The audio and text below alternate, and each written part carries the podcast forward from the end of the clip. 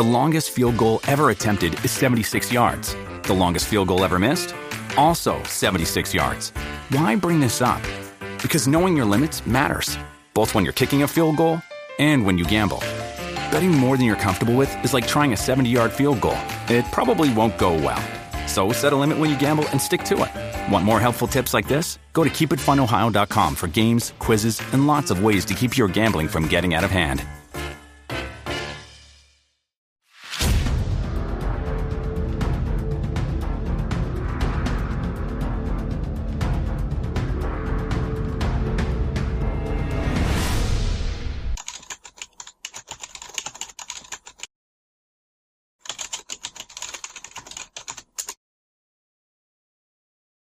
はい、皆さんこんにちは。話題の事件へようこそ。先日、スピンオフ企画として初めて現場視察動画をアップしたのですが、皆様からたくさんの高評価をいただいたので、今回は第2弾として神戸市須磨区に行ってきました。実は今から19年前の2月21日、神戸市須磨区の歩行者専用道路で当時44歳のパート従業員の女性が何者かに刺され死亡する事件が発生し、未解決のままとなっています。詳細については過去動画を概要欄に貼っておきますので、ぜひご覧ください。今回も実際の現場に訪れることで視聴者の皆さんと一緒に何か気づくことがないかなど改めて事件を振り返り事件の風化防止につながればと思います。前回同様皆様からいただいたコメントを紹介しながら進めていきたいと思います。まずはスコットから簡単に事件概要をお願いします。皆さんこんにちは、スコットです。それでは簡単に事件概要を紹介します。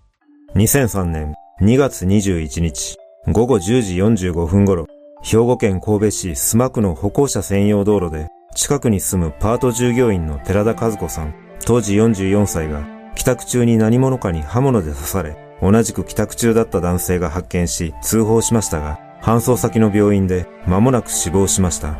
司法解剖の結果、死因は左足の大動脈を切られたことによる失血死で、左足の傷は太ももの内側部分にあり、傷はこの一箇所のみとなっていましたが、寺田さんが着ていたコートやジーンズを貫いており、傷口は足元から約60センチの高さで、深さは8センチにも及んでいました。また、現場から約300メートル離れた山林で、現金約7万円が抜き取られた寺田さんのバッグが発見され、現場には真っ二つに折れた寺田さんの携帯電話とメガネが落ちていました。その後の捜査で現場近くの公園の植え込みの陰に不審な若い男二人組がいたのを目撃したという情報がありましたが、その人物を特定することはできず、事件との関連についても分かっていません。現在も警察は強盗殺人事件として捜査を行い、情報提供を求めていますが、有力な情報を得ることができず、未解決となっています。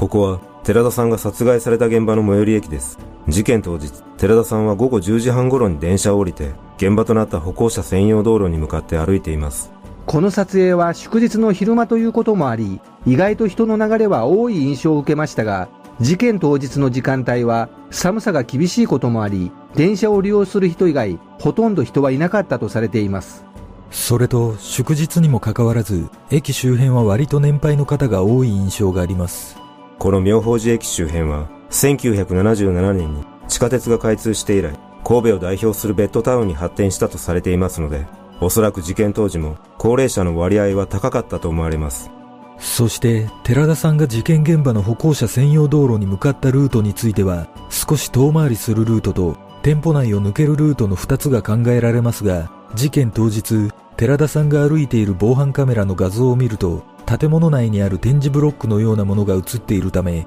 おそらく店舗を抜けるルートを歩いていたと思われます。この店舗は午後11時まで店舗内を通ることができるみたいなので、このルートで間違いないと思われます。店舗内には確かに防犯カメラが確認できますので、寺田さんの姿を捉えたカメラもこれだったのかもしれません。それと気になる点としては、寺田さんは現金7万円を犯人に奪われていますが、帰宅途中に下ろしたとすれば、いくつか ATM が設置されていたので、いずれかの ATM を利用した可能性が考えられます。コメントには、寺田さんが現金を下ろす姿を見て、犯行に及んだのではないかと指摘する声や、そもそもなぜ7万円だと分かったのかという疑問の声もありました。確かに現金を下ろす姿を見ていた可能性はあると思います。どこで現金を下ろしていたのかは公表されていませんが、仮に電車から降りた後で ATM に寄っていたとすれば、タイムラグが生まれ、人並みから外れたと推測できるため、歩行者専用道路に寺田さんしかいなかったことも納得できます。ただ、コメントにもありましたが、もともと7万円を持っていたという可能性も指摘されています。私もその可能性はあると思いますが、現金7万円が奪われたと分かったのは、事件の直前に ATM を利用した記録から判明したと考えることもできます。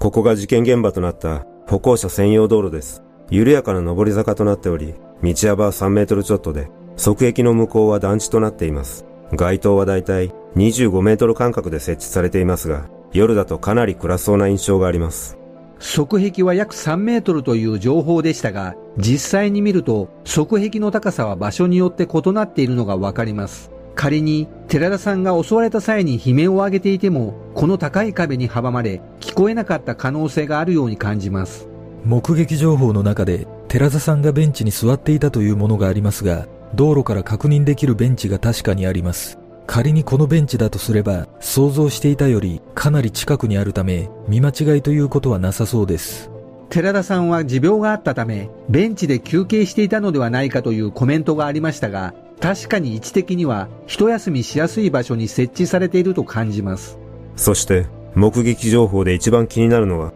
不審な若い男二人組が公園の植え込みの陰にいたというものですが、事件当時と現在とでは違う部分があると思いますが、現在の状況は隠れるといったイメージが湧くような茂みはあまり確認できず、どちらかといえばかなり見通しがいいと感じます。もしかしたら事件後にこのように見通しを良くした可能性もありますが、目撃情報の具体的な場所が示されていないので、奥にある公園の周辺にいたという可能性はあるような気がします。確かに道路からすぐ確認できる場所に不審な人物がいたとすれば、ベンチで休憩するという行動は起こさないようにも感じます。そして実際刺された場所はおそらく看板が設置されているあたりだと思うのですが、当時の現場検証の映像を見ると、寺田さんは壁際で襲われ、数メートルほど這うように移動していると思われます。刃物による刺し傷が高さ60センチほどと低かったことと、寺田さんの携帯電話が壊されていたことが犯人像を絞り込む上では重要とされています。この件については皆さんから色々な視点のコメントをいただいております。そのいくつかを紹介すると、殺意があったわけではなく、抵抗をやめさせるためや逃走するために刺したのではないかという見方や、太ももの内側の太い血管を故意に狙ったとすれば、相当な殺意を感じるので、怨恨の可能性は否定できないという見方もありました。その他、揉み合いになり倒れたところを刺したため、たまたまその位置だったのではないかとのコメントや、怨恨の場合、足だけではなく、複数の刺し傷があるのではないかという見方もあり、動機についても、強盗説と怨恨説の両方が見受けられました。確かに、寺田さんがベンチに座っていたとすれば、誰かと待ち合わせをしていた可能性は否定できないため、怨恨の可能性も考えられますが、たとえ犯人が携帯を壊したとしても、通信履歴などは捜査で明らかになっていると思われるため、やはり面識のない人物による強盗という線が可能性としては高いのではないでしょうか。仮に目撃証言にあった不審な若い男二人組が犯人だとすれば複数犯ということになりますが、その可能性についてはどうですか？私の想像ではおそらくその若い男二人が悪ノリで起こした事件ではないかと考えています。思わぬ抵抗にあったか、初めから抵抗されないように刺したかはわかりませんが、足を狙ったのは殺意がなかったという現れのように感じます。足なら大丈夫だろうという安易な考えがあったとすれば、やはり犯人は稚拙な印象があります。あと、気になる点の一つに、壊された携帯から犯人の指紋が出なかったのかということが挙げられます。この事件は真冬ということもあり、もともと手袋をしていた可能性は否定できませんが、もしかしたら警察は公表していないだけで動かぬ証拠として指紋を掴んでいる可能性があるのではないでしょうか。そして、やはり一番気になるという意見が多かったのが、事件後におじいさんが現場で泣きながら手を合わせ、うちの孫が申し訳ないと言っていたという情報ですが。確かに、その情報は非常に興味深いですが、事件から10ヶ月も経った頃だったというのが気になります。コメントにはそのおじいさんが認知症などの可能性も考えられるのではないかと見方もありました。結局、このおじいさんが誰だったのか判明しませんでしたが、仮にこの孫が関与していたとすれば、当時犯人が未成年だったため、家族がかばったという可能性は高まります。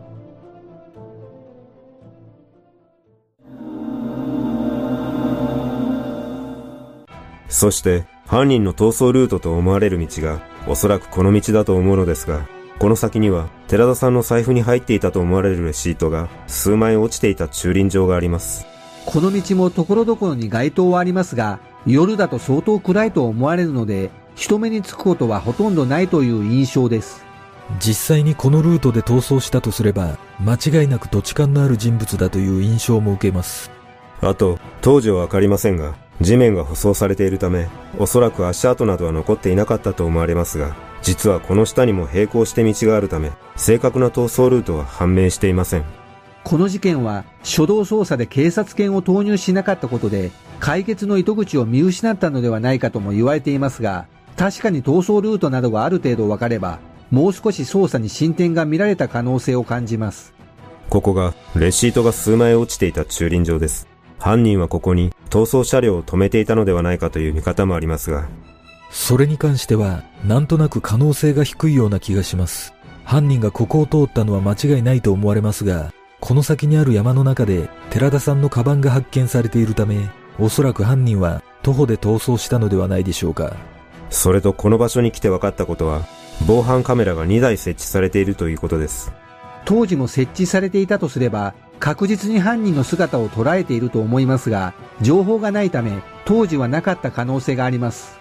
そして実は、この駐輪場の真横には交番があります。本日は誰もいないようですが、事件当時も交番があったのか気になります。あとちなみに、交番の入り口にも防犯カメラが設置されているのが確認できます。それについての情報がないのでわかりませんが、仮に交番に誰もいなかったとしても、逃走ルートにこの道を選んだとすれば、かなり大胆な印象があります。犯人が逃走時に確実に誰もいないことを知っていたとすれば、ますますかなりの土地勘があったことが伺えます。交番の防犯カメラについては、2008年の Google ストリートビューを見ると、設置されていないことが確認できるので、事件当時もなかったと推測できます。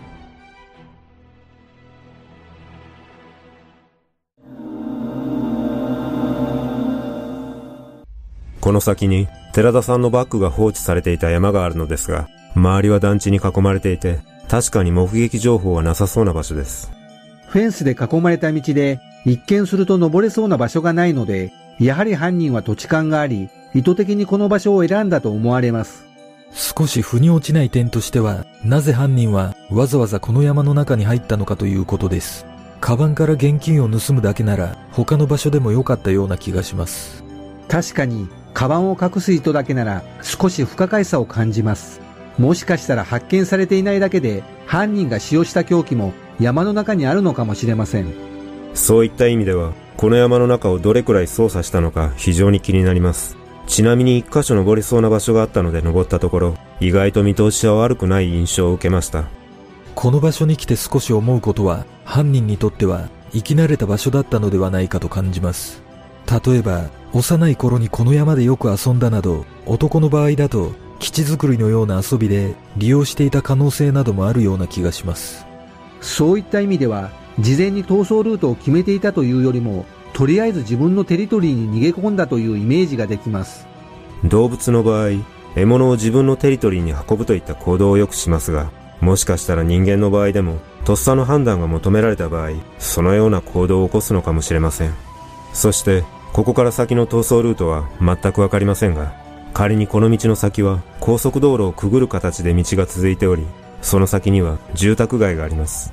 歩いた印象としては、下まで行くのにはかなり時間がかかりそうです。それと、やはりこの道も全く防犯カメラなどもなく、夜だとほとんど人は通らないといった印象です。私の印象は、犯人が逃げたルートは団地がある方向のような気がします。当時この団地に何世帯住んでいたのかはわかりませんが、警察がどれほどの聞き込みを行ったのか非常に気になります。この事件は警察が未成年者を含めて事情聴取を行ったとされていますが、中にはうちの息子を犯人扱いするのかと激怒されたという情報もあります。決定的な証拠がないため、親としては当然の対応だとの見方もありますが、未成年が犯行を行っている場合は、このような親の対応に苦労するとされており、任意での取り調べも難しいとされています。もちろん未成年だと決めつけることはできませんが、神戸市北区で長年未解決だった事件も当時未成年の少年が犯人だったことを考えると、やはり現場周辺に住む未成年が犯人だった可能性は捨てきれないと感じます。神戸市北区の事件では公表はしていなかったものの、凶器から犯人の DNA 型が検出されていたという事実があったため、この事件も何らかのきっかけで犯人が特定される可能性があるような気がします。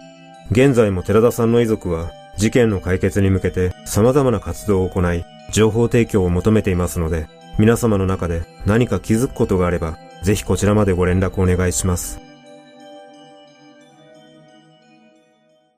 今回は神戸市須磨区の現場に行ってきましたが、前回同様、現場には今も縦看板が設置されており、事件を終わらせないという強い意志が伝わってきました。一つ現場で気になったことは、これほどの事件が起きた道路にもかかわらず、現在も防犯カメラの設置がされていなかったことです。やはりこのような事件を未然に防ぐためには、人通りの少ない場所ほど防犯カメラの役割が重要だと強く感じます。機会があれば、また別の事件現場に訪れ、皆さんと一緒に事件を振り返り、少しでも多くの方に事件を知っていただけるような取り組みができればと思います。最後までご視聴いただきありがとうございます。それでは皆さん、また次の動画で。